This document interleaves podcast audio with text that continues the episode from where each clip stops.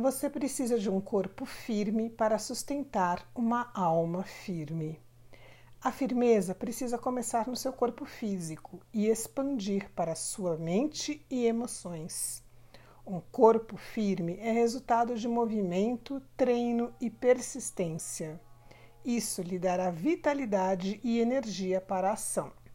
Firmeza de ideias é clareza mental coerência, muito autoconhecimento e autoobservação. Ser firme emocionalmente é não se deixar abalar com facilidade e saber usar as emoções a seu favor e não ser usada por elas.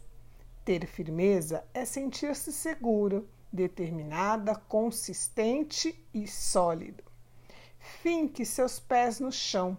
Acredite em você assuma sua identidade singular e caminhe com firmeza em direção à sua versão mais grandiosa.